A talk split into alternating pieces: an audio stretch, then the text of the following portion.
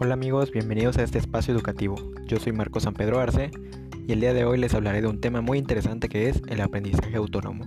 Pero, ¿qué es el aprendizaje autónomo? Es la forma en que una persona se hace responsable de su propio proceso educativo. Un estudiante autónomo es aquel que se interesa por ir más allá y no se conforma con los conocimientos que le proporcionan en el aula.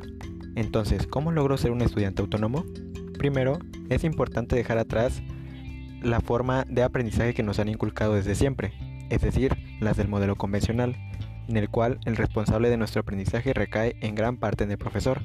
El alumno solo se centra en recibir la información, la memoriza y la reproduce. Como consecuencia, la persona se vuelve dependiente.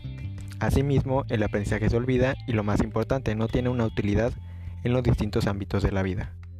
Por lo tanto, es importante guiarnos del modelo por competencias, en el que el estudiante es casi en su totalidad responsable de la gestión de su aprendizaje. Claro que nos podemos apoyar del profesor, que tiene un rol de facilitador, pero no olvidemos que nosotros somos los que debemos autodirigir, autogestionar y autorregular nuestro aprendizaje, lo cual nos permitirá aplicar este mismo a los distintos contextos de la vida, y no solo a lo educativo, ya que este modelo se centra en más aspectos, sí, los conocimientos, pero también en las habilidades, valores y actitudes, los cuales nos harán una persona más preparada para enfrentar lo que conocemos como realidad social, en la que seremos capaces de resolver los problemas, tomar decisiones, trabajar colaborativamente y tener un aprendizaje más duradero.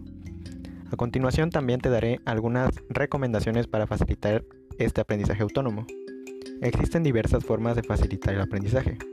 Una de ellas es el uso correcto de las estrategias de aprendizaje, las cuales nos ayudarán a organizar y comprender la información, así como desarrollar competencias y saber utilizar la tecnología de forma responsable, es decir, con un propósito educativo y no solo para emplearlas en comunicación y entretenimiento. Algunos de estos instrumentos son la lluvia de ideas, diagramas, debates, cursos virtuales y el aprendizaje in situ. Debido también al constante cambio y avance en la información, tenemos que ser personas en constante actualización y centrarnos en conocimientos líquidos y no solo sólidos.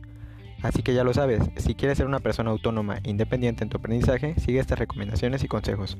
Esto es todo por hoy y nos vemos en el próximo episodio.